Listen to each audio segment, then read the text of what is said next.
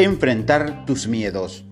En esta parte de estos audios vamos a abordar nuestros miedos, preocupaciones y ansiedades que a veces inhiben nuestro crecimiento y nos impiden prosperar.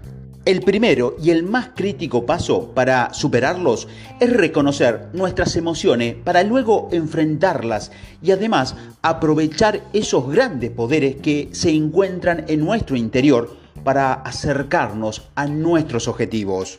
En esta parte incluyen las siguientes secciones. ¿A qué le temes? ¿Miedo al éxito? ¿Miedo al fracaso? ¿Baja autoestima? ¿Decepciones?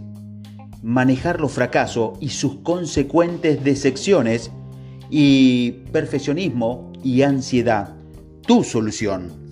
¿A qué le temes? A lo único que hay que temerle es al miedo mismo.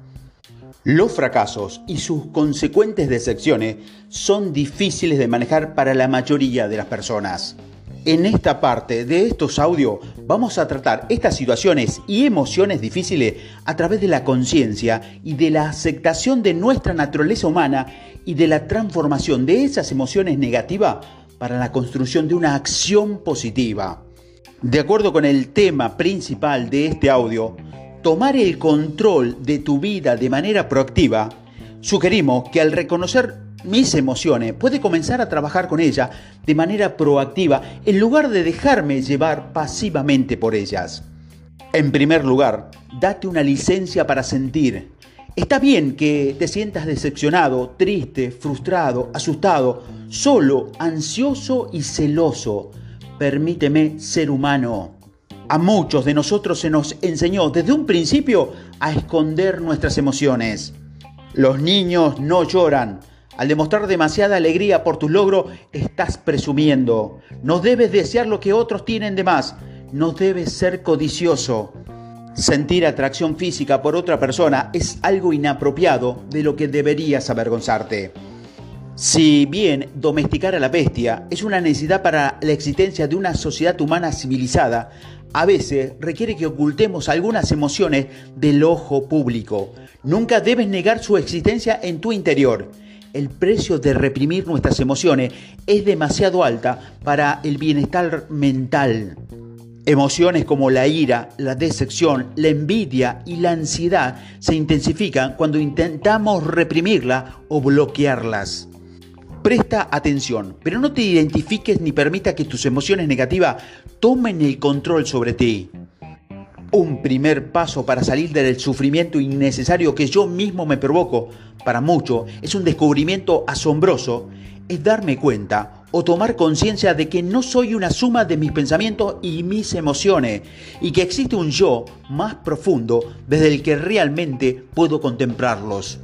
Esto es, en mucho sentido, de lo que trata la meditación Contemplar desde una perspectiva más profunda todos tus pensamientos y emociones sin sentirme identificado ni dejar de tomar el control sobre mí.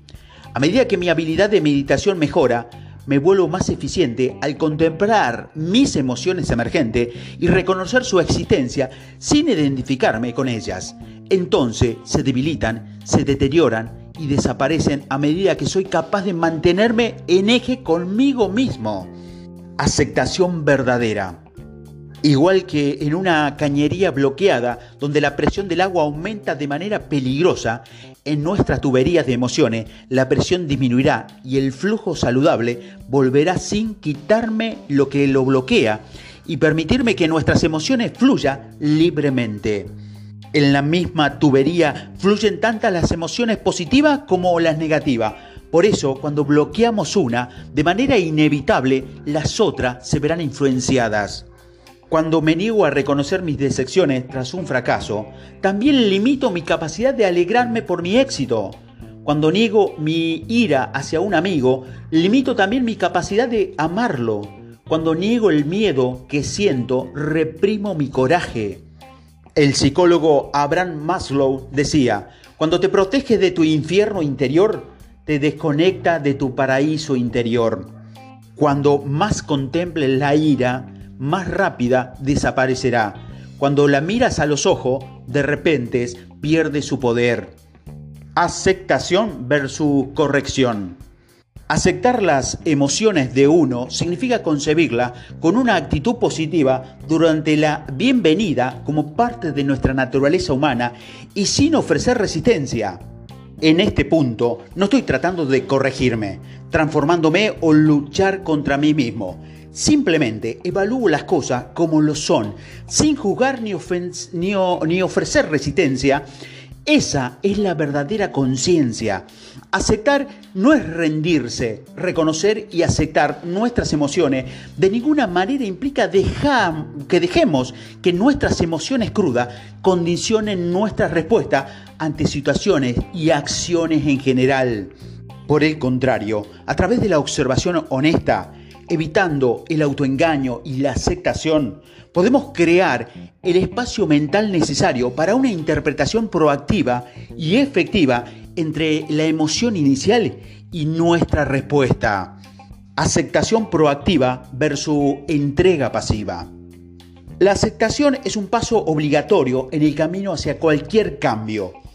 Una vez que realmente me acepto, estoy preparado para el cambio, Aceptar nuestras emociones no significa que estemos conforme con ellas o con el comportamiento resultante, sino nos damos permiso y espacio para sentir y a continuación elegir nuestra respuesta y nuestra acción. Aceptación proactiva.